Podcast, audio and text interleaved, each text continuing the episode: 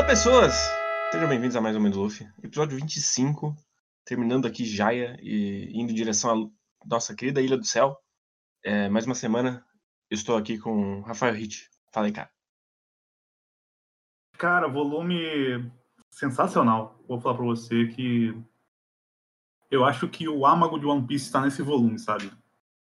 Tudo que ele quer discutir, como o Oda vê as coisas do mundo, a grande mensagem que ele quer passar, tá tudo nesse volume, é muito legal tudo que acontece aqui.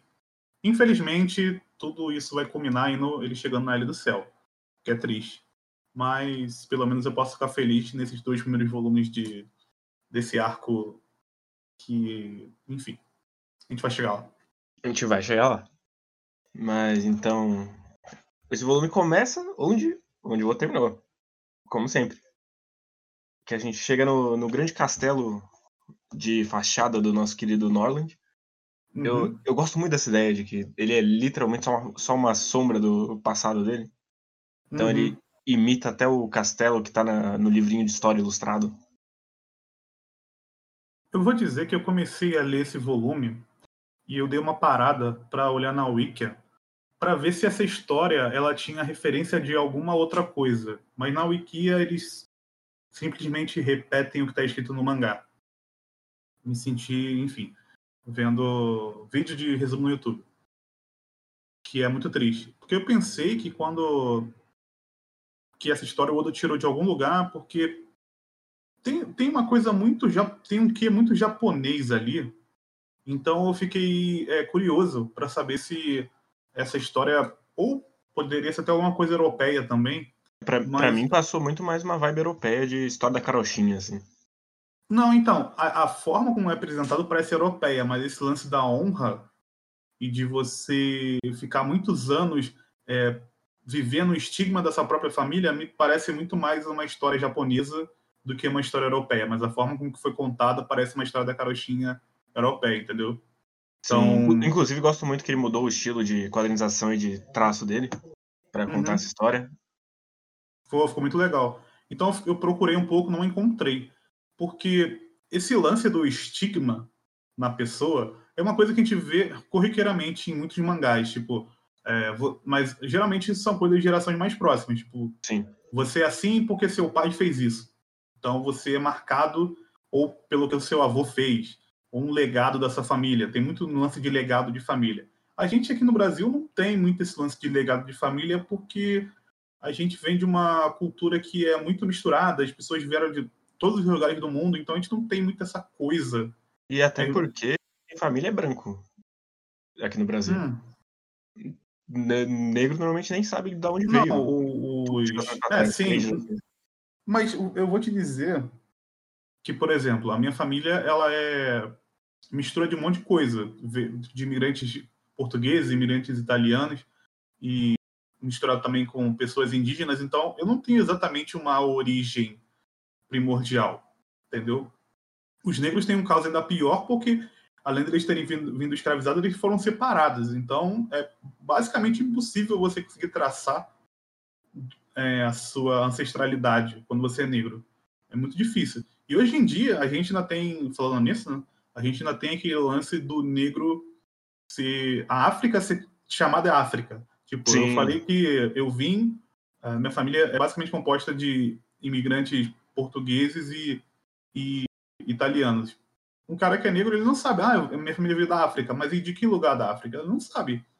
Até porque não existem negros só, não existiam só negros na África, também existiam em, em, em parte da Ásia, mas enfim, esse é um ponto.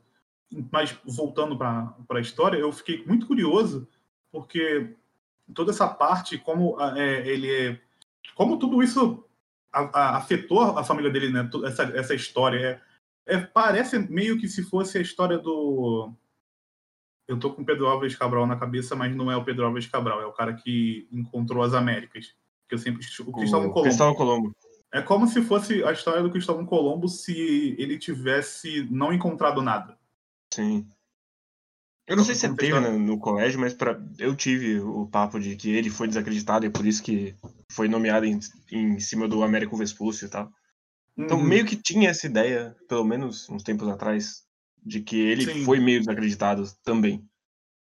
Então, tinha esse lance dos, dos grandes. É... O Brasil, o próprio, a próprio, nosso próprio continente, né, foi encontrado meio que na cagada. Então tinha esse lance do, do aventureiro, ele meio que se jogar mesmo e ter esse, esse sentimento que perpassa por todo esse volume, dele ir para uma coisa que as pessoas não acreditam que é assim, até porque eles viviam numa época que as pessoas acreditavam que a Terra era plana. Então, uma época que era que era o estabelecido, né? Hoje em dia é só porque as pessoas têm realmente problemas mentais, mas mas naquela época as pessoas ditas sem problemas mentais também acreditavam. Então tem tudo tem todo esse esse lance, né? Então é engraçado porque esse sentimento de ir além do do que você do que é palpável, né? Que faz o, o, o Bellamy estar nesse volume para fazer esse contraste. Uhum. É muito interessante porque tem um lance muito shonen. Sim. E eu acho, eu acho muito legal que em nenhum momento. Se fosse uma obra escrita por um brasileiro, com certeza isso cairia numa discussão é, filosófica religiosa. Mas como foi escrita por um japonês, ele não tem tanto essa preocupação. Então, é, se torna algo muito mais num sentido apenas filosófico do que num sentido religioso. Não tem nada de religião por trás, é só um é... sentimento, é um impulso mesmo. É muito mais uma questão de esperança do que de crença. Sim, então, é, é um impulso. O cara tem um impulso que ele precisa conferir se aquilo vai dar certo ou não. Então, tem vários pequenos momentos dentro do volume onde eles vão discutir sobre coisas que é, você tem que fazer aí. Você não tem, se você não tem certeza, você pode tentar fazer isso, porque se você não fizer, você pode perder a maior chance da sua vida.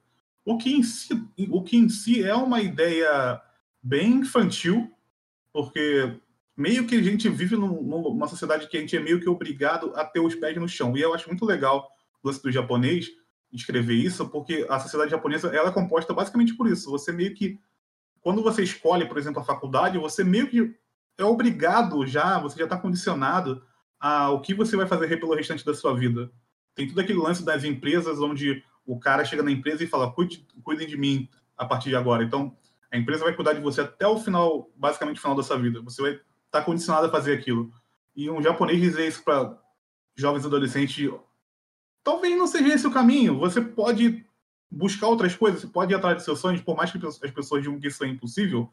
Você pode Sim. tentar trilhar um caminho diferente do que aquilo que talvez os seus pais pensaram para você. E, e aí, aí, quando você. Hum, e como a gente volta na ideia da família também, porque uhum. eles estão. Muitas vezes o, o, jovem japonês ele tá no ensino médio para os sonhos dele serem destruídos e ele virar um assalariado como a família dele quer. Sim. E é muito, é muito comum eles terem o emprego que a família escolheu, não literalmente eles. Sim, então é, ele está falando, ele tá falando exatamente com essa faixa de idade, está falando essas coisas, é muito interessante. Uhum. Porque passa, passa uma ideia a mais do que só uma ideia boba do, do, do Shonen de conquiste seus sonhos. É basicamente, não deixe que as pessoas digam quais são os seus sonhos. É uma mensagem diferente, ela não é exatamente, por mais que ela se pareça muito com o Shonen e tenha muito do Shonen, ela não é uma mensagem tão simplória quanto a do Shonen. Ele não tem exatamente. O que eu acho muito legal no One Piece é que você tem um gimmick que é o, One Piece, que ninguém sabe o que é. Só que nesse caminho você precisa tomar várias decisões e essas decisões você não sabe exatamente onde você vai chegar, mas você sempre tem que estar disposto a eu vou correr esse risco ou não vou correr esse risco. O que faz muito mais sentido quando a gente pensa na vida do que eu sou um, um, ninja e eu quero me tornar o, o presidente. O presidente, presidente ninja. É. Então, você já tem um caminho que é. Você vai passar por várias coisas, mas uh, você já sabe que essa história vai chegar num certo ponto que ele vai se tornar o rei dos ninjas. O grande lance que me pega One Piece é que quando ele encontrar One Piece, eu não sei exatamente o que ele vai ser. Sim. Meio que ele vai ser o rei dos piratas, mas o que, que isso significa dentro desse mundo? Que ele é o pirata mais forte? Mas ser o pirata mais forte quer dizer o quê? A gente acabou de ver o pirata mais forte. E aí eu acho muito legal. Porque quando ele mostra o pirata mais forte, beleza, ele é o pirata mais forte, mas ele é um cara que tá morrendo. E as pessoas um, conhecem um ele. Pra comida. Tipo, o que, que isso quis dizer? Então, o, o, onde você chegou não é o mais importante One Piece. É, são, é, o que é mais importante são as decisões que você toma naquele caminho. Então, eu acho muito legal ele. Por isso que eu falo que esse volume ele meio que tem a essência do One Piece, que todos esses, esses caminhos que são colocados ali fazem você refletir nesse, nesse sentido de olhar para as coisas e pensar, porra, agora que, por exemplo, eu que sou mais velho, eu já, tive, eu já, tive, eu já tive que passar por isso. Você mais ou menos está nessa fase de ter que tomar essas decisões, porque você ainda está na faculdade, mas eu já, eu já tive que tomar essas decisões. Então, quando eu leio esse volume, ele diz, muita, diz coisas, talvez, para mim, que são diferentes do que dizem para você. Então, quando eu, quando eu olho, fico, porra, realmente, eu tive vários momentos ali que falaram, pô, cara, se você fizer isso aqui, vai dar certo, se você não fizer aquilo, vai dar errado. E você fica com aquela coisa de, tipo, será que. O que eu faço exatamente, sabe? E aí, no final das contas, hoje, quando eu olho para mim, eu penso que eu, onde, onde eu estou na minha vida, eu penso assim, porra, foi é engraçado, porque as pessoas me disseram fazer várias coisas, eu basicamente fiz, e no final das contas não deu certo, e eu tive que pular tudo isso e meio que começar do zero, e agora eu cheguei no ponto que eu tô. Então, meio que eu sinto um, não exatamente o que o cara sente, mas eu, eu sinto que essa história fala comigo de uma forma diferente do que fala com um moleque de 16 anos. E se, se eu tivesse esse pensamento, impossível de ter, mas se eu tivesse esse pensamento antes, talvez eu teria tomado decisões de outra forma, baseado mais no que eu queria do que no que as pessoas esperavam de mim. Então é uma parada muito maneira, sabe, esse volume. Por isso que eu acho esse volume sensacional, porque você consegue é, ir ressignificando ele a partir do momento que você está na sua vida. A gente fala muito sobre o Inuyasano, sobre o Solanin, que é um, um mangá que, dependendo do momento que você está na sua vida, que o mangá ele vai falar, conversar contigo de outras formas. E esse volume comigo teve mais ou menos o mesmo efeito que eu tive lendo o Solanin. Eu, eu li o, o mangá e falei, porra, se eu tivesse lido esse mangá quando eu tinha 20 anos, talvez eu não tivesse tomado algumas atitudes que eu tomei quando eu tinha 20 anos. Então é um sentimento muito doido ler esse, ler esse volume agora, com 32 anos. Eu, eu acho especialmente engraçado porque eu tava jogando Danganronpa 2 e ele tem basicamente o mesmo final que é esse volume aqui. Uhum. E só que lá é inclusive mais forte porque é uma história sobre prodígios da escola e o quanto a vida deles é definida pelo que eles são bons e não pelas escolhas que eles querem fazer, assim. Uhum. E aí ele meio que chega nesse mesmo ponto e foi, tipo, as duas coisas hoje, assim. É bizarro, né? Eu achei, achei curioso. Aham, uhum. coisas se casam, assim. Mas é, inclusive, para mostrar o quanto isso impacta o japonês, né? Uhum. Isso é um tema muito recorrente lá. Sim, sim. É, tem até os mangás mais bobos às vezes tem esse tipo de coisa, né? Que é o cara, ele tá na escola, ele tem que fazer o cursinho, porque ele tem que estar na faculdade, porque na faculdade ele vai ser tal coisa. E, e é isso, basicamente, a vida dele. Aí a mulher vai casar, ela vai sair da, vai parar de trabalhar, então ela não pensa tanto nisso. Então, algumas obras ainda é, não tão mainstream já falam de coisas um pouco separadas disso, mas o grosso ainda da sociedade me parece que ainda continua nesse sistema mais esquematizado, né? Do uhum. que o padrão. Mas a gente tem esse, esse, grande momento, a gente tem os nossos queridos macacos voltando e percebendo uhum. que eles são muito gentis. É um grande momento.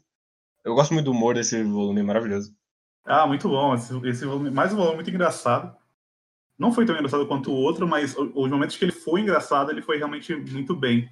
Eu me diverti bastante, principalmente com o Luffy. O Luffy e os macacos. E uma outra coisa também que para mim foi muito legal nesse volume foi o lance do. Eu não tô seguindo a sequência, desculpa. É que eu tô pensando. Eu acabei de ler, então as coisas estão borbulhando na minha cabeça ainda. Foi o lance do Sop. Sim, o, o Sop quando ele foi confrontado. Ele é confrontado com a mentira. E eu achei legal porque meio que isso, isso se resolveu rápido. Não, foi uma, não é uma coisa que vai perdurar por muito tempo, porque é um tipo de discussão que não dá para você ficar levando lá muito para frente com o SOP, porque ele vai continuar sendo mentiroso. Então, não teria por que ficar. O, o, não, o Oda não está pensando num grande arco do, pro SOP deixar de ser mentiroso. Então, Sim. foi Mas só para confrontar ele mesmo, né? Eu, eu gosto que ele se projeta no, no tiozinho e fala: Ah, como eu minto porque eu tenho medo, então você tá mentindo porque você tem medo também. Uhum. Então eu gosto dessa batida de personagem. Eu gosto que termina e que é a Nami que fala, velho, resolve isso aí. Você uhum. falou merda, vai lá, pede desculpa, tá já resolvido, beleza. porque o, o, primeiro impulso dele, como é sempre ter medo, e aí sim que aí que vem a mentira, né? Ele uhum. ficou muito preocupado com tudo que o cara tava contando. e aí ele ficou daquele jeito, né? E eu, pô, você tá, tá ajudando. E até a, a, as coisas que ele fala fazem sentido, né? Sim. É porque você tá naquele meio de doideira e você meio que você entra tão de cabeça num piso que você meio que vai de vai tipo aceitando tudo que vai acontecendo nessa porra. Mas realmente eles encontraram o cara no mesmo no dia, o cara falou: "Não, vou conserto o barco aí de vocês". E foda-se. E aí, porra, cara, isso aqui tá muito esquisito. E foi legal ser exatamente o Sop falar isso, porque ele se, como você disse, ele se projetou no cara e falou: "Não, isso aqui tá mentindo que é gente, não é possível". Só que era muito mais o sentimento dele de medo do que a desconfiança, né? Uhum. Então ficou nesse nesse caso assim dele ficar desse jeito. Eu achei bem legal e eu achei legal também como eu comentei que se resolveu rápido. E eu, eu gosto muito que no final o tiozinho ele só queria companhia no final das contas. Uhum. E ele não conseguiu isso nem com os piratas dele, que só vão embora quando ele fala que quer resolver um problema dele. É o, é o, é o, grande. Quando você tem dinheiro, tá todo mundo lá. Quando você tá com um problema, aí vamos ver quem vai estar tá lá, quem não vai estar. Tá. Esse é um lance interessante com esse personagem também, porque ele é meio que o cara sonhador que não chegou, não chegou lá onde ele queria. Então, é, o lance da casa na frente, e ele tem uma casa pequena por trás, é, eu não sei exatamente se o Uda estava pensando nisso, mas quando eu vi isso, depois de ler o volume e pensando um pouco, agora que a gente está conversando, ele meio que dá uma impressão de que é, ele não tá te dando, o, o não, não, não tá te mostrando exatamente só tudo dando certo, porque o caso desse maluco, dá para dizer, sei lá, ele é tipo, usar um para ser um artista, por exemplo, ele é um artista que não que não deu certo com os padrões das pessoas, ele tem algumas vitórias ali, mas ele nunca se tornou mainstream, uhum. então ele meio que é aquele cara que consegue viver uma vida digna, mas passou a vida inteira tocando em, tocando em barzinho, nunca chegou lá como, como diriam. Sim. Meio Ao mesmo tempo que, vibe dessa pra mim. Pra mim, a casa dele é literalmente aquele meme do expectativa versus realidade. Que é o que ele esperava ter é aquela mansão maravilhosa, mas ele tem uma casinha cortada na metade. Só ele que... divide com dois malucos e tá bom. Uhum. Só que ao mesmo tempo, a, o, o desejo dele, o objetivo dele, é engraçado porque ele não chegou lá ainda, onde ele quer, e quando você vai olhando para isso, ele não é um cara frust... exatamente frustrado por isso. Ele tá só pensando para frente, ele não tá, tipo, é, triste porque ele não conseguiu encontrar. Meio que ele fala, cara, ainda não deu certo, mas eu tenho essas pequenas vitórias aqui, que são. que é, que é o pássaro de ouro lá e o. E o, Sim. o, o sino, né? Então, ele tá com essas coisas, essas coisas motivam ele a. Ele viu que existe uma possibilidade realmente dele conseguir o que ele quer. Então, isso motiva ele. E, basicamente, ele tá dizendo que ele vai fazer isso até o, até o, até o final da vida dele. Então, meio que tá dizendo que você ir atrás das coisas não quer dizer exatamente que você vai conseguir isso, mas não ir atrás vai ser pior, por mais que você consiga, talvez o que as pessoas estão dizendo que você consiga, que aí vai para o lado do, do, do Bellamy, que já é um maluco muito mais novo, que já tem certa reputação, e mesmo sendo aquele cara com o pé no chão, jogando no fácil, ele é novo, ele já conseguiu coisas, ele já está rico, já tem a tripulação, então, fazendo sempre esse contraste com esses dois personagens, eu meio que o Oda está abordando basicamente todos os dois lados da moeda, né? Ele não está só te trazendo uma história fantasiosa sobre você vai se dar muito bem. Ele está falando, olha, tem esses pontos aqui. Você Sim. pode escolher. Mas mesmo assim, eu gosto como ele tentou fugir da, da própria do próprio desejo e acabou jogado na ilha, coincidentemente. Uhum. Uhum. Sim, é, o... É, tem esse lance do, do ponto de virada que ele começa a ir atrás porque ele não sabia exatamente o que ele queria quando ele foi ao mar, né? Sim, ele saiu aí, porque, porque foda-se a vida. Sim, e aí ele acabou encontrando. Ele acabou sendo. É, a história meio que coloca como o, o destino dele, né? Se tornou aquilo. mas ele sentiu aquele impulso de, porra, vou fazer isso aqui. Então, se, se é isso, se, é, se meio que se, se a vida tá me mostrando isso, que eu tenho que fazer isso, e eu senti o desejo de fazer isso, então eu vou fazer isso. E... Sim, é, é, meio aquela ideia de já me enganei por tempo suficiente, eu já tô Sim. velho, já passei pelos mares aí, agora vamos fazer, vamos resolver esse problema aqui. Uhum, eu achei é, bem interessante essa parte. E aí, nosso querido Bellamy, que é um grande arrombado, aparece lá embaixo de todo mundo. Sim, enquanto eles estão indo atrás do pássaro. Sim, grande pássaro. Muito bom o pássaro falando que vocês vão morrer. Esse momento é muito bom. Do, deles na florestinha. Acho... Eu não comentei antes, mas eu gosto muito do começo do volume. Quando a Nami uhum. fala: tem, tem ouro aqui, cava aí, Chopper. Ah, e o Chopper começa a virar. Aí ele passa quatro quadros cavando até ela mandar ele parar de fazer barulho. Sim, é verdade. Esse quadro é muito bom. Essa, parte é muito engraçada. Mas enfim, aí a gente tem o, a grande revelação do Homem de 100 milhões com um tiozinho bêbado mijando. Ah, esse momento é muito bom, me identifiquei muito. Tipo, depois na bebedeira tá mijando e pensando na vida, falando caralho, bebida caralho, velho. Porra. E suando, né? Cara, claro. suando, mijando, pô, esse momento é impossível não se identificar. Eu acho legal que é um que é um cara qualquer que levanta a discussão pro, pro, pro Bellamy. Né? Olha aqui, esse cara é muito perigoso, ele vale 100 milhões. Não, isso aí é. Os caras ficam inventando, isso aí é fake news. Isso aí. E, é manipulação verdade, da mídia. É manipulação da mídia, isso aí. Foi esse, que, esse jornal da onde? É da Folha, esse jornal? Foi pra perguntar isso. Naquele momento.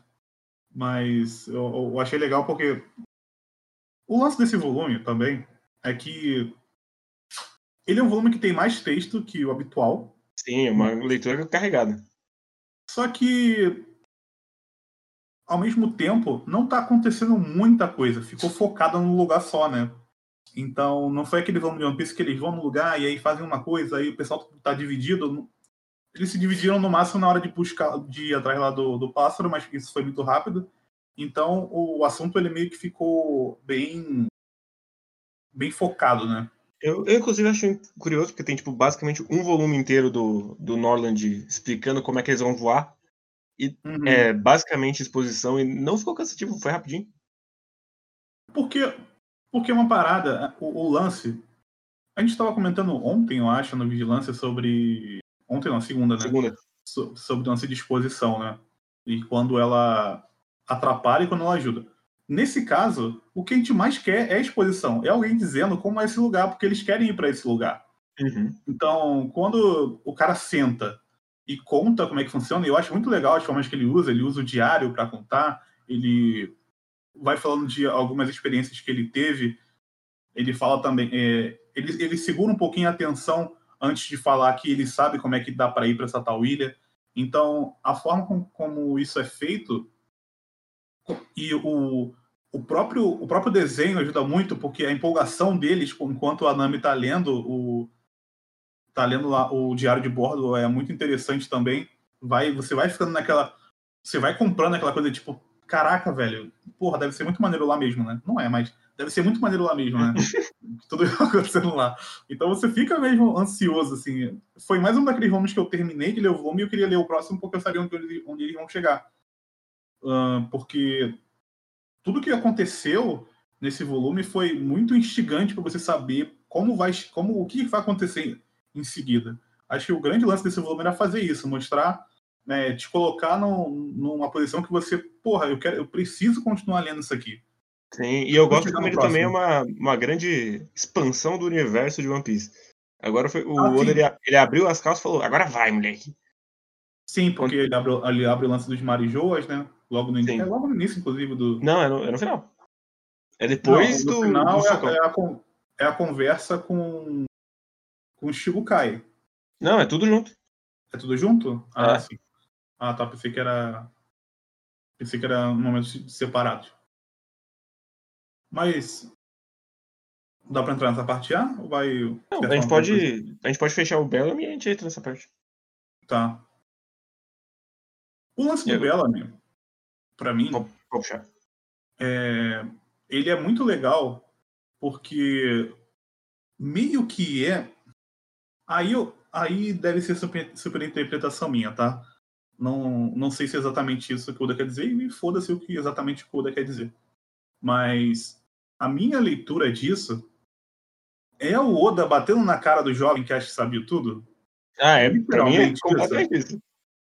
Tipo. Aquele maluco que se acha fodão, e ele é muito soturno, e ele sabe as respostas para todas as coisas, e elas são sempre muito simples. Sim, então, eu achei, eu acho. Assim, eu gosto do Bellamy exatamente por isso. Uhum. Por ele ser esse tipo de personagem. Ele é o. o ele é um bosta. Jovem, ele é um, ele é um merdão porque ele é jovem. Exatamente por ele ser jovem. O Oda deixa claro várias vezes que a maioria das, das, das atitudes que ele toma é porque ele é jovem. Não é por nenhum outro motivo, dele ser do mal, de qualquer coisa. Não. Ele é daquele jeito porque ele é jovem e ele acha que ele sabe de tudo. Sim, e porque ele tem um padrinho da hora. Isso não foi mostrado ainda, mas ele tem um padrinho que deixou ele fodão desde o começo, e aí ele uhum. virou um, um bosta.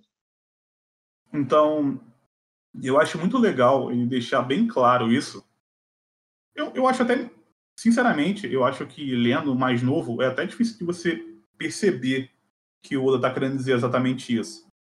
Eu acho que me daria mais a impressão de que ele é só um cara idiota mesmo. Provavelmente.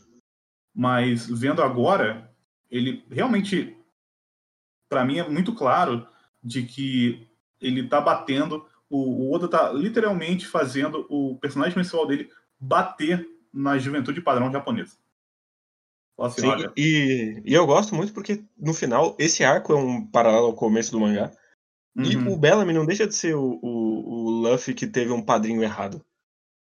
Uhum. Sim, verdade. Por, porque o padrinho dele é um paralelo ao Shanks, no, no final das contas. Sim, sim, é verdade. É verdade. Então, assim, eu acho muito legal esse, exatamente esse momento, porque ele fazer isso dentro da revista mais lida no Japão, provavelmente, eu acho que é que adianta. Eu, né? eu acho que é. Acho que é. Ou, se não for, é, é pelo menos uma das mais lidas, pelo menos para um público é a mais lida. E ele está dizendo exatamente isso. Ele fala: olha só, galera, não vai ser assim não. Não ser assim não. Não seja isso aí não, velho. Porra. Tem, tem outras, tem, tente outras coisas. Até porque ele está numa posição que é uma posição que as pessoas encaram. Talvez ele tenha passado por isso, o Oda. Porque o mangaka não, não é exatamente o tipo de profissão que as pessoas encaram como uma profissão modelo. Sim no Japão. É uma profissão que é muito difícil, que quando você deu certo, beleza, você deu certo.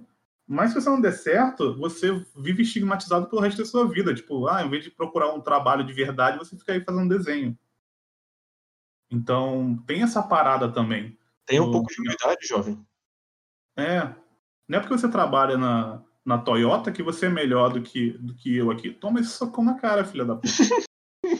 Você tá dizendo que é o desejo de matar de uma pessoa com bom senso? É, pode ser o desejo de matar de uma pessoa de bom senso. Pode ser. Então, o que eu gosto dessa parte é exatamente isso. Sim, e aí, diretamente dessa parte, a gente pula pro nosso querido Bug, o verdadeiro protagonista de One Piece, numa ilha aleatória, procurando um tesouro. E aí, na verdade, tem um monte de mineiro lá. E eu, eu gosto que o, o tiozinho mineiro, ele tá na capa do volume, dando um joinha. Uhum. Então é, é maravilhoso. Aí eles dão uma trabalhada. E aí a gente encontra quem? Nosso querido Ace. Eu também não lembrava que eles interagiam. Eu lembrava que ele aparecia agora, mas eu pensei que já é provavelmente no que vai acontecer no volume que vem ou no próximo. Não, não isso aí é depois. Ah, é depois, né? Sim, ah, é verdade. É depois, só, depois, só depois do TP9. É verdade. Eu pensei que esse momento era agora. Inclusive, o, o, barco do Barba Negra é qualquer coisa idiota, né? Eu, eu gosto demais, que é uma, é uma jangada. é uma jangada com, com os troncos de sei lá de que árvore, daquela árvore do Hunter x Hunter. Não, provavelmente é da, da árvore fodona que. Enfim. Depois o Frank vai usar. Não, sim, mas o, o tamanho dos troncos. Sim, é, é, uns, aquela... é uns bagulho gigante, foda-se. Chega a ter uns buraquinhos pra canhão ali no meio do. Enfim, é uma jangada gigante, é uma sacada genial. Ao mesmo tempo, é muito idiota, né? Tipo um Sim. cara muito forte chegando com a Brasília tunada. E eu acho, acho muito curioso essa decisão de usar o bug para fazer o hype do Barba Branca. Que é tipo, ele coloca o bug falando, ó, oh, o Barba Branca não perdoa quem mata os outros, hein? E aí três páginas depois aparece o Barba Branca. Achei curioso. Cara, o que, o que eu achei. O que eu acho sempre curioso no, no, no bug é depois quando tiver o, o flashback dele. Porque é uma parada que é quase. Nesse momento do mangá, é basicamente impossível pensar isso. Porque o bug é, é só o piratinha merda. Quer Sim. dizer, ele é o piratinha merda. Isso não é um spoiler. Ele é só o piratinha merda sempre. Mas o, o background dele é bem diferente do que você esperaria nesse momento. Então é bem legal. Mas a parte dos mineiros eu dou, eu dou muita risada. Porque ele chega lá, o cara manda, manda eles começarem a minerar e ele vai minerando e ele fala: Porra, o que, que você tá fazendo trabalhar aqui? Eu acho essa piada deles é muito boa, que ele, é uma piada recorrente do Bug, né? Que ele faz a parada e depois ele fica puto com, com os outros e ele fez a parada. Porque a piada do nariz vermelho eu realmente acho boba, mas essa piada dele eu acho boa. É, é eu realmente. Eu gosto da do nariz vermelho, é um idiota que eu, que eu aprecio. Mas aí a gente chega nos nossos queridos idosos, que é o, o querido Grousei, que vai virar alguma coisa algum dia. Ou não? não sei. Não, ou não. Mas eu Sim. gosto muito que é o momento hype, que é apresentar mais dois Chichibukais. A gente conhece o nosso querido Kuma e o do Flamengo. Que eu, eu, imagino que quem tá ouvindo tenha algum spoiler do Flamengo. É impossível escapar. É difícil. Só se a pessoa for muito fora do, do, do circuito eixo. de, de mangá de mangá e anime, né? Aí a pessoa Sim. até consegue. Mas se ela tiver seguindo página de Twitter, Facebook, é meio difícil de, de não saber quem é o do Flamengo. Mas eu. eu Pode hum. Só ia comentar que eu, eu gosto muito do que um deles é o Gorbachev, tem até a manchinha. Sim, o, que o, o design deles é muito bom. Assim, eu gosto muito do design do Kuma, muito do design dele, acho muito legal. Ele Sim. ser um. Ele ser um, é o design de lâmpada dele, né? Que ele é. Ele é basicamente uma lâmpada, ele é redondinho né, em cima e ele vai afinando. E ele não deixa de ser legal. iluminado pela Bíblia, né? Exatamente. E acho muito legal o design dele. E o design do Flamengo é maravilhoso, né? Sim, também. Mas eu gosto muito do design do Kuma. Eu. Até porque eu não gosto muito do design do, do Flamengo colorido. Não sei porquê, nunca gostei muito. Mas o do Kuma eu acho legal pra caramba. Talvez seja por isso que eu gosto mais do design do Kuma. Talvez. Mas a gente conhece também o nosso querido Sengoku, o Buda. Cara, eu gosto muito desse personagem, do Sengoku. Porque meio que ele já deixa de cara qual que é o, o, o, o tipo de pessoa que ele é. Sengoku. Uhum. Ele é, tá incrivelmente incomodado com o que tá acontecendo ali. Ele odeia o fato dele estar tá sentando junto de um bando de pirata. Sim. Então já deu para entender, já deu para sacar mais ou menos o tipo de pessoa que ele é. Eu acho legal isso, logo de cara. E, bom, essa não é a primeira vez que a gente tá lendo isso aqui, né? Mas uhum. eu lembro que na época foi um impacto, tipo, cara, o líder da marinha tá aparecendo agora. Caralho, o que uhum. vai acontecer? E Sim, eu... o que acontece, parece muita gente forte de uma vez só, né? Sim. E eu, eu acho curioso que eles estão em Marejoa, que é um uhum. lugar meio intocável até hoje, assim. Uhum. E aparece o nosso querido Charlie Chaplin no meio de Marejoa. O nosso Charlie Chaplin gótico, inclusive. Sim, que é o melhor Chaplin. Mas eu acho muito curioso que a gente tem a apresentação do nosso querido do Flamengo e ele já comenta que a ilha dele tá funcionando com negócios a plenos pulmões. Eu não esperava encontrar essa fala agora. Cara, o, o, essa parte foi. Esse volume, ele joga várias coisinhas que tu fica assim, porra, Oda, não é possível. Eu sei que você é o mestre do Red Call, mas aqui você tava planejado, né? Porque não é possível. Sim, essa do, essa do, do Flamengo não pode ser Red Call. Ele pensou essa Sim. merda desde o começo, não é possível. Pelo menos ele tinha um. Uma não, linha, assim. Não, não, foi a mesma coisa, né? Mas ele já tinha, pelo menos, vai acontecer, vai acontecer essa coisa com esse personagem. Quando tiver o arco dele. Porque o Shibukai basicamente é isso, né? Ficou claro que você até pensa, talvez a pessoa que tá lendo, leu Bleach, por exemplo, e e depois foi One Piece, quando apareceu o Shibukai, ele pensou assim, porra, esses aqui são os caras que eles vão lutar até o final do mangá, né? Uhum. Que dá um pouco dessa vibe, assim. Tipo, esses caras aqui são os. os, os a, fazem parte da tropa da, da Marinha, de certa forma. Sim, eles são um dos grandes dos três poderes. Uhum, então tem essa parada, né? E, e mesmo agora, ele não mostra todos os Shibukais. Então tem esse Saura de mistério, assim, que só apareceu mais Sim. três. E ao mesmo tempo, ele já falou que existe os almirantes que são fortes, mas nenhum deles apareceu ainda, né? Uhum. Então não tem essa parada, né? Tem, tem, um, tem esse mistériozinho de, de mostrar esses caras. E é engraçado ele ter, ele ter mostrado primeiro o cara que teoricamente é o mais forte, porque é o chefe dos almirantes, e não ter mostrado ainda nenhum dos almirantes. Então acho que é legal também que ele ele não, ele não vai mostrando nada numa sequência, vai sendo tudo tudo é picotado, né? Você vai ter que tanto que é por isso que o pessoal fica maluco no Lord One Piece, né? Porque tudo é no, Sim. Tudo é no picote, né? Mas eu, eu gosto dele. que aqui as coisas vão ser mostradas conforme precisa, não conforme o público quer. Uhum. Então, não necessariamente eles precisam dos almirantes nessa reunião, então não vai ter. Sim, sim, não, não precisava, não tinha, não tinha nem porquê. Sim, e aí eu gosto que começa a mover os pauzinhos do plano do Barba Negra.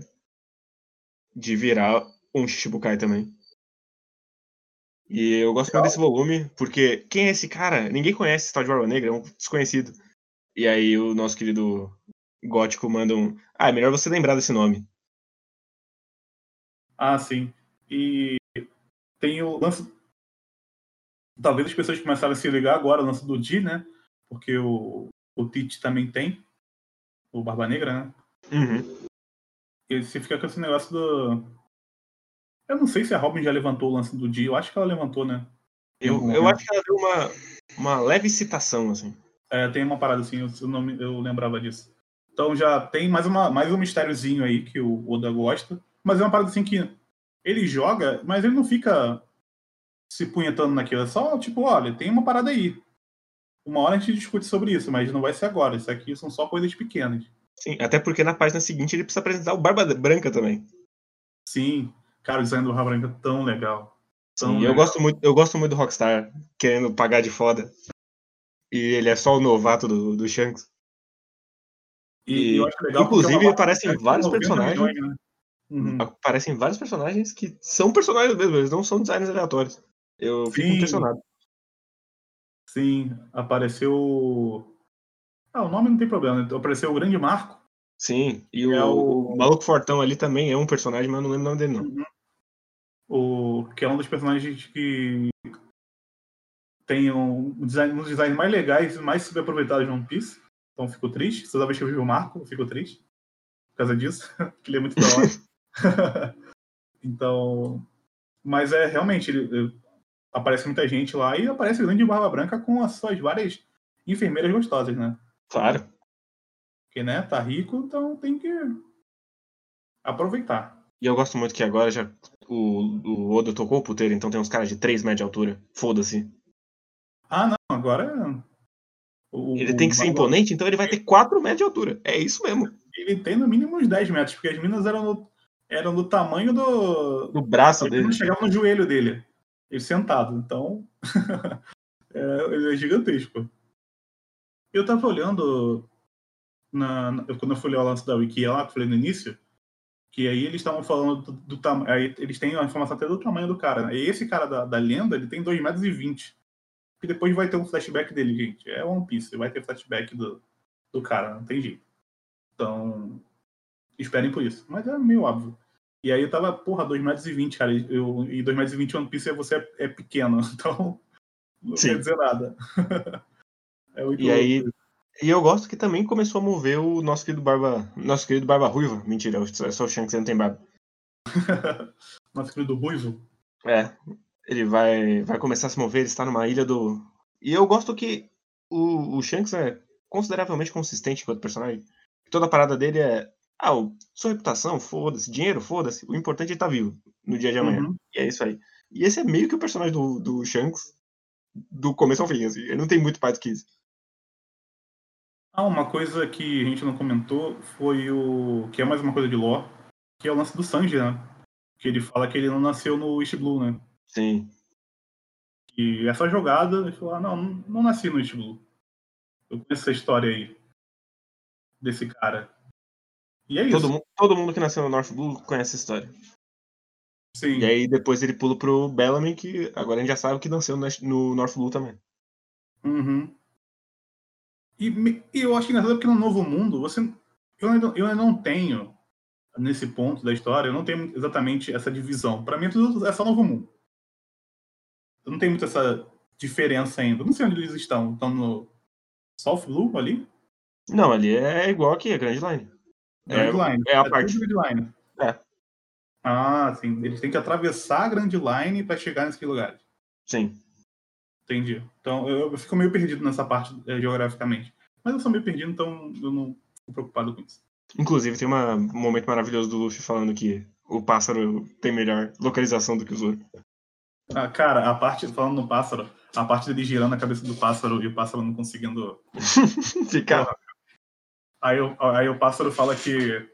Ah, não, eu aponto pra onde eu quiser.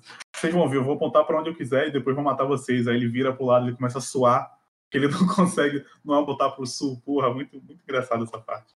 Sim. E aí eu gosto muito do, do nosso querido Luffy voltando. E aí ele demorou muito porque ele tava pegando um besouro. Porque to- todo mundo gosta de besouros, segundo ele. Eu achei engraçado porque tem um quadro emba- em cima dele que parece uma mão gigante com um besouro gigante e depois volta e é só um besouro pequeno. Sim, é uma tentativa de zoom que faltou enquadrar isso aí. Ficou Eu achei esquisito. esquisito. Eu, eu falei, ué, que porra de monstro gigante é esse? Aí quando eu cortava a página, pra página de parte de baixo, eu falei, porra. Ainda mais que eu tava lendo scrollando, aí eu. Aí ficou, me deu a sensação mais esquisita ainda, essa cena. Sim. É, é, faltou o Oda ler Jojo, que Jojo faz bem zoom em quadro. É, foi, foi um erro, errozinho de narrativa aí. É, ficou esquisito. E aí a gente conhece o nosso querido Goimeri Galinha. Por que é uma galinha se galinha não voa? Não sei. Mas é uma galinha. Cara, ele não- É, esse grande lance deles é, é um- quando você pega uma galinha e joga ela. Sim. Tipo, fuga das galinhas. Então, eu, eu entendi a piada desse jeito. Tipo, essa porra não voa, gente. Ela só, no máximo, plana e é isso. Mas tá com asa aí. Mas não voa. Esquece isso. E aí a nossa querida jornada do, do besouro tem fim, porque ele entrega pros macacos. De presente. Uhum. Grande momento. Sim. Muito bom. E meio que a gente. Daí a gente pega o rumo pro final. Que é o grande Teach falando pra eles, ô, vocês têm uma recompensa valendo aí, eu quero a cabeça de vocês. Que eu preciso fazer fama. Legal porque quando a gente foi apresentado ao Barba Negra no volume passado, ele não parecia ser exatamente um cara mau. E mesmo agora eles caçando, ele caçando eles, você não tem como colocar exatamente ele como um cara mau. Porque ele é só mais um pirata. Ele tá meio que fazendo o corre dele ali e é isso aí. É. Então, até esse ponto você não sabe exatamente o que, que é esse, esse maluco, mas ele é muito interessante. E aí Sim. no final ficou até meio parecendo, já que o barco dele foi pro caralho quando teve a explosão da água lá. Se você parar assim pra olhar, fica assim, pô, ele apresentou o cara como se fosse tão interessante lá no, nos Marijôs, e aí depois aconteceu uma cena tipo Pokémon com ele ali. Então, qual que é desse maluco? Eu não sei. Eu fiquei assim, eu não sei. Mas e aí caiu no mar, sei porque esse maluco não... morreu agora, acabou? Não sei o que tá rolando. Sim, Fiquei, mas exatamente como o nosso querido Gótico falou, lembre desse nome. Sim, então ele apresenta o cara, tipo, ó, esse maluco é bom. E aí depois ele joga e o cara só caiu no mar. E eu gosto que ele já tinha apresentado com o Shanks falando que ele tá caçando um Barba Negra. Uhum. Então, Então- se você já liga essa- essas duas, esses dois pontos, e você Sim. sabe quem é que o nosso querido Shanks tá caçando. E como eles se desencontraram entre Alabasta e Jaya. Sim. Então, meio que eles passaram um pelo outro, né? Dá pra dizer, Sim. dá pra dizer assim. É bem. Então, tem, tem, todo um, o, o lance do subplot começa a ficar muito mais forte aqui, né? Nesse, nesse início de. O final de Alabasta pra cá, né? Sim, ele Sim, começa a que mover um monte de né? peça de uma vez. É. E ele confia que você vai lembrar depois. Aí é um site chamado Wikia, gente, que é uma maravilha. Você vai lá, lê o resumo, E... Vida que Mas, mas eu vou dizer que, como é bem, estruturado, assim, eu consigo lembrar dos pontos até. O problema é depois que ele começa a mover umas peças sem explicar muito bem porque elas estão se mexendo no Uhum. novo mundo. Eu não tenho ideia do que, que tá fazendo o quê. E aí precisa de wiki mesmo. Mas aqui ainda tá Não, simples, apesar das contas. É, é. Até porque é início, né? Uhum. Não tem tanta informação assim. Ele tá testando as águas do que, que ele pode fazer. Inclusive, falando nisso, acabou a nossa jornada do Hatch. Sim, verdade. Ele agora tem um barco e ele vende takoyaki. Eu acho muito bom que é o. Que são os bichinhos lá que constroem o barco. Tipo, ah, vamos te dar uma recompensa aqui pelo que você fez pra gente. E vão lá e constroem um barco pra ele. Porque eles são carpinteiros. E é isso. E é isso. E agora ele tem um barco. acho foi legal. E- mas eu acho que é isso. A gente tem uma grande voada. E aí a Nami Uhum. mostra pra que, que ela tá ali. Se tem Ah, mar e tem, tem vento, ela consegue navegar. Ah, muito boa essa. essa... Inclusive tem as páginas dupla- duplas bem legais nesse volume. Sim, e eu, eu gosto muito deles completamente desesperados de ter que entrar na porra do Redemoinho. E aí o, o Zoro fala, não, já era, velho. Ele já tá empolgado, vocês não vão conseguir resolver mais nada agora. Não, é, eu, eu gosto como eles já aceitaram, né? Tipo, não é aquela coisa. Não, toda vez ficarem bolados, né? Tirando o swap. É, tipo, mano, se tá nesse barco aqui, cara, tu já, já, tá, já tá navegando com um doente já, cara. Não, Sim. não se estressa. é ele que manda pra onde vai. É ele que manda, então.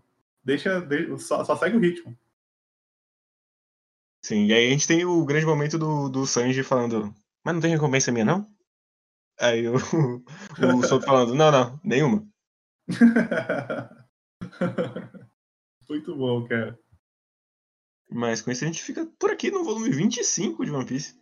Finalmente entrando na terceira grande saga de One Piece. Deixando Uhum. pra trás já, eu, eu gosto muito do crescimento do Oden nessas mini arcos menores, assim. Uhum. Comparando com, sei lá, o último com dois volumes que foi Little Garden, tá muito É, melhor agora. É, tem nem- nossa, tem nem comparação. Parando pra pensar agora sobre isso. Realmente é um- uma curva bem acentuada, assim, de, de melhora. Sim. Até de preparação de arco, né? Foi melhor. E Little Garden é meio ruim, mas é que no arco anterior foi Little Garden e. Ah, E o Skip. né? É, É, o Drum veio depois. É. Então, é, é- é Little Garden e o Skip, né?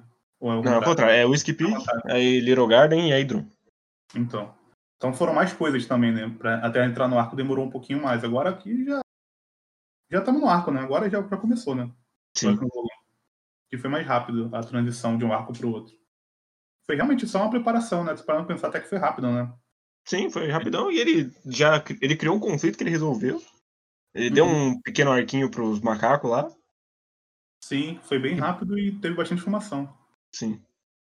Mas sabe o que mais tem informação? E-mails. Exatamente. temos e-mails. Temos e-mail aqui do nosso querido Diego Mendes.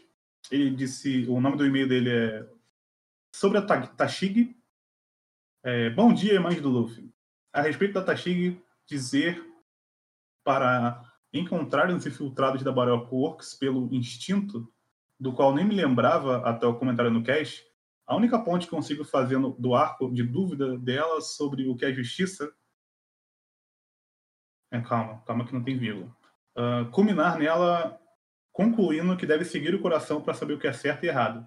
Similar a quando ela acreditou que os piratas podiam resolver o problema em Alabasta. Mas ainda assim, parece meio bobo. E é até estranho pensar no que exatamente significa. No que exatamente isso significa no contexto da força militar invadindo sua casa no instinto e sem provas. É, foi basicamente o que a gente falou. O lance do instinto é bem esquisito se você estiver sendo legal com o Oda. Uhum. Se você não quiser ser legal com o Oda, é muito pior. Mas eu acho que é isso. E tivemos. é E, temos o nosso querido momento, Pedro. Pedro Monteiro. Depois a gente tem. Chegou coisa no Twitter, queria dizer. Ah, chegou coisa no Twitter? Legal. Chegou. E ele fala do volume 24 e 25. Depois de uma semana de ato, ele tá demais. Estou de volta. Convencido é foda, né? a minha ausência na semana passada foi apenas por motivo de não ter conseguido reler a tempo. Não teve nada a ver com a qualidade do volume 24 em si, que aliás eu gostei bastante. Gostaria de destacar aqui rapidamente a página dupla de todo mundo no bar rindo. Aquela, aquilo foi sensacional demais. Já nesse volume 25, somos apresentados ao personagem que podemos colocar como o personagem central dessa saga, o Mount, Mount Blank Cricket. Uh, e logo de cara já conseguimos notar as diferenças que ele possui em comparação com a Vivi, a personagem central da saga que acabamos de passar. Até porque ele está morto. Uh, o Monte Blanc Cricket não é uma princesa indefesa. Não é uma linda garotinha e também não tem nenhum vilão querendo matar. O Bellamy chegou a atacá-la nesse volume, porém é... foi por outros motivos. A única coisa que ele quer é realizar um simples sonho, resgatar a honra do seu antepassado, uh, Noland, que era conhecido como mentiroso. Não é isso. É, realmente não. Ele diz que não é, inclusive. Textualmente. Uh, só isso. E será esse simples sonho que irá carregar uh, toda a cara dramática da saga, até mesmo quando o bando finalmente chegará ali do céu e seremos apresentados uma série de novos conflitos. Mas, diferentemente de Alabasta, aqui em Skype, esses conflitos não serão tão importantes e desenvolvidos. Isso porque a única coisa que importa para o Luffy é cumprir o desejo de Monte Blanc Cricket. Aí você acertou. O desejo do. Assim. A gente me comentou isso no cast, né? Uhum. Mas. Uhum. Não é exatamente. O desejo dele não é exatamente resgatar o passado do Noland. É mais Agora, ficar em paz com ele mesmo do que sim. provar que a família dele sofreu uma injustiça. Agora, o Luffy cumpriu o desejo do, do Monte Black, aí eu concordo contigo. Uhum. Uh, ou seja, eu sempre vi e continuo vendo a saga de Skype como algo simples, como algo relacionado até onde o homem pode chegar para conseguir alcançar os seus sonhos. Acho um tema bem empolgante que combina com o espírito da aventura da série.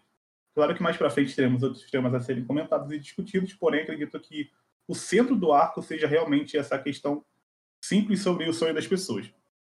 Eu não acho que é simples, mas eu acho que é isso mesmo. E é exatamente esse um dos problemas do arco, porque toda outra discussão não tem nada a ver com essa. Mas a gente vai chegar lá. Sim, mas é, é basicamente isso mesmo, o, o, lance do sonho. Mas como, como eu falei no cast, eu não acho tão simples porque não é exatamente apenas isso. São uhum. mais coisas do que isso. Se fosse apenas isso, aí nós estaríamos tendo um podcast chamado Mãe do Naruto. Ou Mãe do Chico. Que isso! Mas não é. Então. É, eu só... Inclusive, eu lembrei de uma coisa. É, eu tava hum. lendo pela Panini, né? E aí eles colocaram na hora do, do nosso querido Barba Negra falando que ah, ele não parecia que só valia 30, 30 milhões. Eles colocaram porque o hack dele não mostrava que ele, parecia, que ele só tinha valia 30 milhões. Então fica aí, que eles não traduziram aura ou alguma coisa do tipo, eles deixaram hack. Pô, porra. Então sério? fica aí. Sim, sério. Fica aí para quem gosta do, do, dos retcon. A Panini fez o retcon no, na tradução. Retcon de tradução, velho. Caraca. Aí é sacanagem. Isso aí é uma escolha muito questionável do tradutor, hein? É, eu concordo que é meio esquisito. Porque, enfim, é o tradutor defendendo. Nossa, enfim, eu não vou entrar nisso agora, porque já, já me incomodou. Sim, até porque né, a gente não sabe o que significa hack. Então é, é uma palavra que não significa nada. Mas enfim, a gente deixa pra lá, porque a gente tem um, um último comentário da Mali Isolada, que é nossa querida Marli Cantarino, que comentou semana passada. Ela, aproveitar e comentar sobre o final de Alabasta. Fiquei um pouco incomodada do Pel não ter morrido. Todos ficamos tirando os malucos que se mataram com a droga lá, nenhum personagem com nome morreu. Todo o peso do sacrifício dele e a narrativa de sacrifício da Vivi ficou meio vazia no final. Não sei se eu se eu que tô errada de ter esperado outra coisa menos otimista. Eu realmente concordo com isso. Eu acho que o Pel deveria ter morrido para ter mais peso esse arco. Uhum. E... Concordo também. Hã? Concordo também. Só que o lance das pessoas, só as pessoas que tem, não têm nome terem morrido, isso é basicamente o que acontece na guerra. Também. Então, então, por esse lado, eu não vejo tanto problema. Mas como o Pel fez uma coisa que não tinha como ele continuar vivo, é só você ter matado ele, meu filho. Você ainda ganharia a oportunidade de criar mais peso nessa história. Você só não quis fazer isso. Então, Sim, é, é meio, meio, meio merda. Hum. Mas é, todos concordamos. Essa é uma grande contenda dos fãs, inclusive. Eu acho que não tem ninguém que defende a sobrevivência do Pel. Eu nunca conheci alguém assim, espero não conhecer. É, é difícil de você. Enfim, eu teria que dar um spoiler para falar sobre isso. Mas é difícil de defender isso. Mas. É, fique preparada, que isso vai acontecer de novo nesse arco que a gente tá entrando agora. então, vai ser um tema recorrente do nosso querido Oda. Ele não consegue largar a mão dos personagens. Sim, ele gosta muito de todos os 957 mil personagens que ele tem. Sim, mas eu acho que é isso. Se vocês quiserem comentar para a semana que vem, mandem e-mails pro e-mail podcast@gmail.com ou comentem nas DMs. A gente, eu normalmente deixo um aviso lá de quando a gente vai gravar, logo de manhã. Então, só seguir a gente no Twitter, que é Mãe do Luffy Pod. Porque, como eu já disse, um fã de Shingeki no Kyojin roubou o Mãe do Luffy. Um erro. Mas então é isso. A gente fica por aqui com o episódio 25. Semana que vem a gente chega em Skype. E. Valeu. Coisas vão acontecer. Mas é isso, pessoas. Tchau, tchau! Valeu!